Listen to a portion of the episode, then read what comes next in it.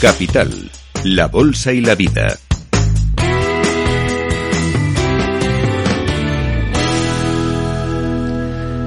A falta de la ratificación del Senado, a mediados del mes de enero entrará en vigor la ley reguladora de la protección de las personas que informen sobre infracciones normativas y de lucha contra la corrupción. Una ley que es eh, ya una realidad y que obligará a las entidades o organismos que tengan 250 mm, o más trabajadores a contar con un propio sistema interno de comunicación en un plazo de tres meses a partir de la entrada en vigor. También para las empresas que tengan menos de esos 250 trabajadores, eh, para municipios de menos de 10.000 habitantes, ahí el plazo será más largo, casi casi un año hasta el 1 de diciembre. De ello, de qué supone y de qué soluciones hay para mm, eh, pues aplicar esta ley, vamos a hablar con Silvina González, ella es coordinadora de compliance de IDBO Consultants. Silvina, ¿qué tal? Muy buenas, gracias por acompañarnos. Hola, ¿qué tal? Eh, buenos días. Eh, mm, bueno, en realidad es una eh, transposición de una directiva comunitaria que se ha adoptado ahora en España. cuéntenos, mm, porque queda así, ¿qué es esta ley reguladora de protección de las personas que informen contra infracciones normativas y de lucha contra la corrupción? ¿Quiere decir que los que vean algo mal en su empresa lo puedan denunciar con total seguridad, por decirlo de alguna forma simple?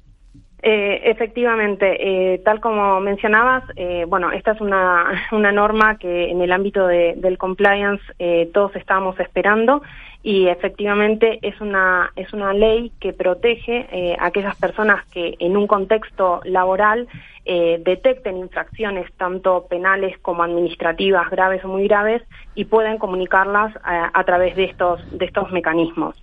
Es decir, que esta ley lo que va a proteger es aquellas personas que, tienen un vínculo profesional con las entidades, tanto del sector público como del sector privado. E incluso va a proteger eh, a aquellas personas que comuniquen infracciones que se estén dando en el ámbito de, de la entidad en la cual trabaja, incluso cuando esas personas hayan finalizado su relación profesional. También protege a los voluntarios, a aquellas personas que trabajen en prácticas o en un periodo de formación y también va a eh, llegar a abarcar la protección a las personas que, que puedan llegar a asistir a esos denunciantes, ¿no? Eh, la ley efectivamente transpone la directiva whistleblowing. El, el, whistleblower es aquel que alerta, el que comunica que hay una infracción dentro de la entidad en la en la que trabaja. Y esta no. Sí. sí, no, dígame, dígame.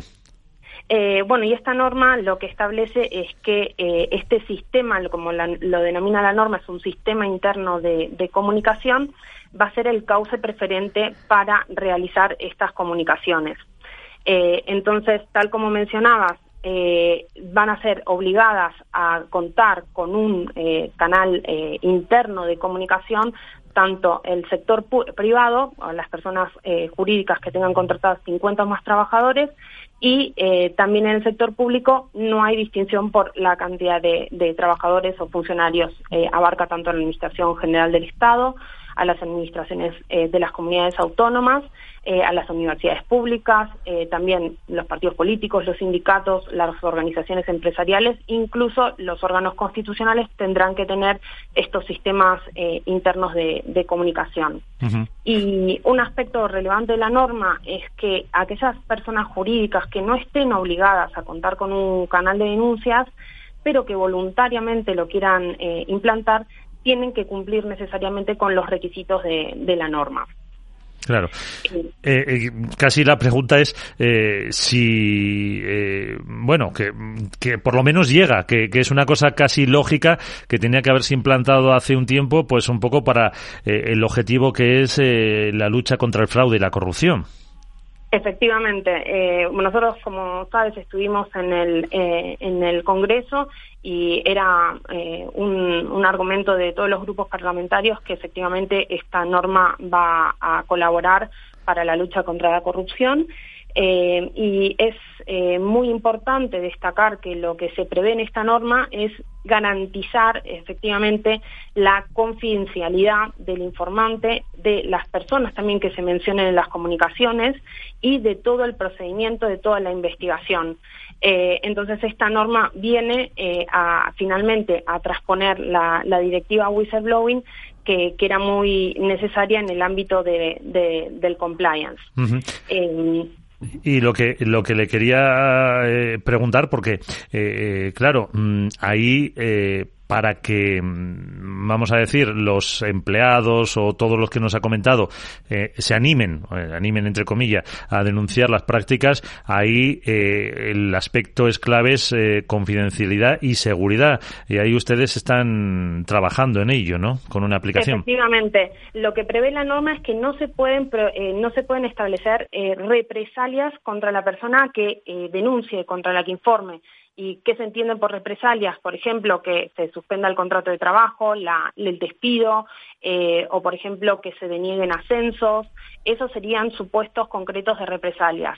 Y eh, efectivamente, como comentabas, eh, desde IDBO hemos desarrollado una herramienta, un software que cumple con todas las características de la norma, porque la norma nos exige que se garantice principalmente la confidencialidad del denunciante, pero que también se respeten los derechos de la parte denunciada, es decir, que esta parte denunciada tenga eh, derecho a que se le comuniquen cuáles son eh, los actos que se, le, que se le atribuyen, que se respete su, su derecho a la presunción de inocencia y, al ser oído.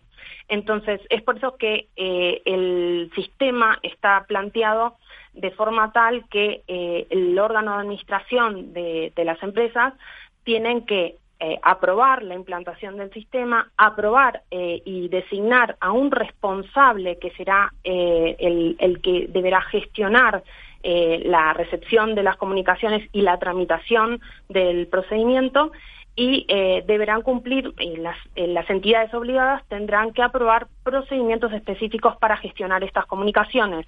Y entre otras cosas se regulan específicamente eh, que estos procedimientos tienen que tener, eh, deben contemplar un plazo de acuse de recibo de las comunicaciones en un plazo de siete días eh, naturales y que el proceso de investigación no debe extenderse eh, más allá de un periodo de tres meses, salvo que por la complejidad se pueda extender por un plazo mayor de tres meses.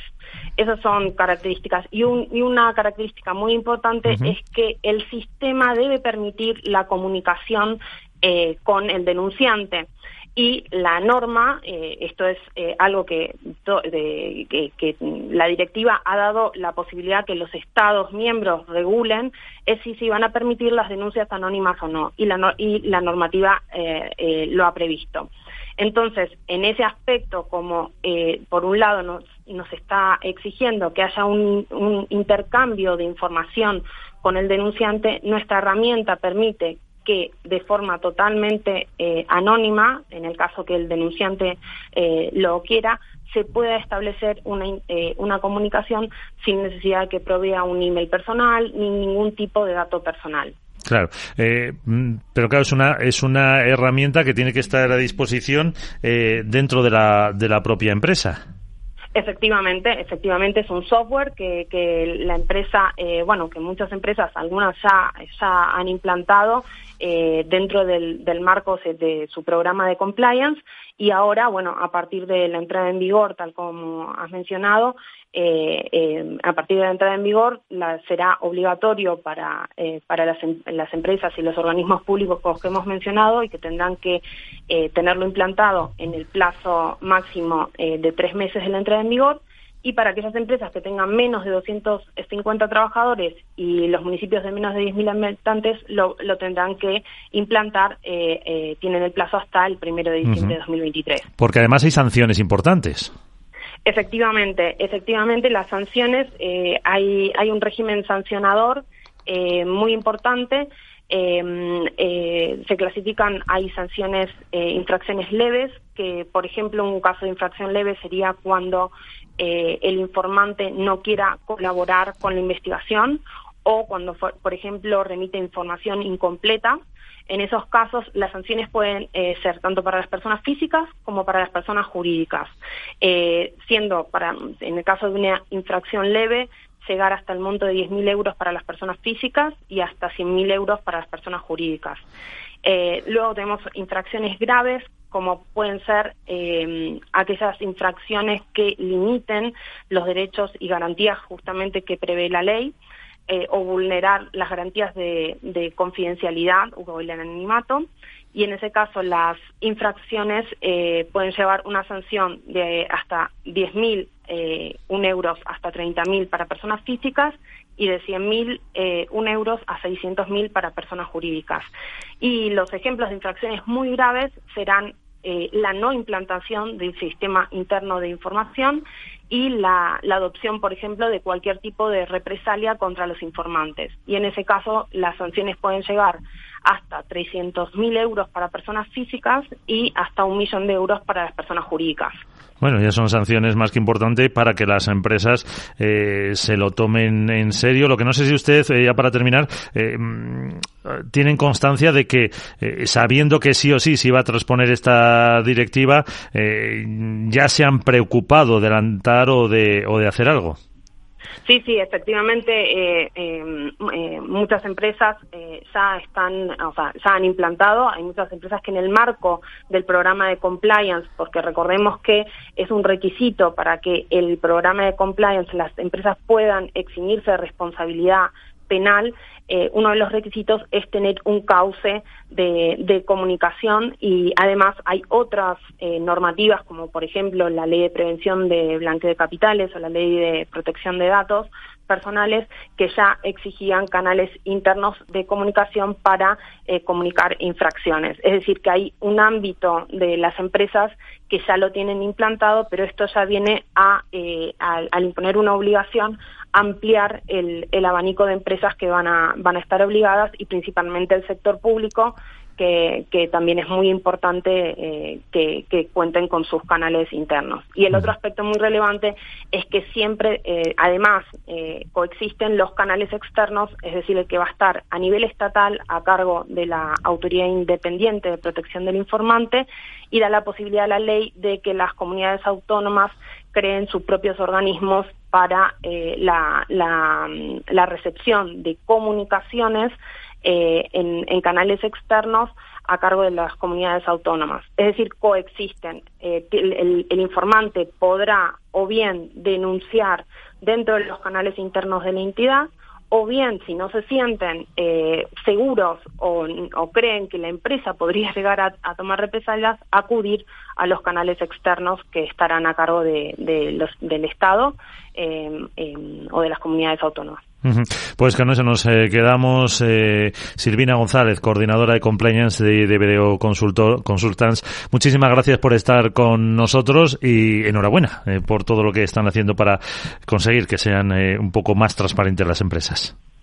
Muchísimas gracias por, por la oportunidad de, de comunicarnos.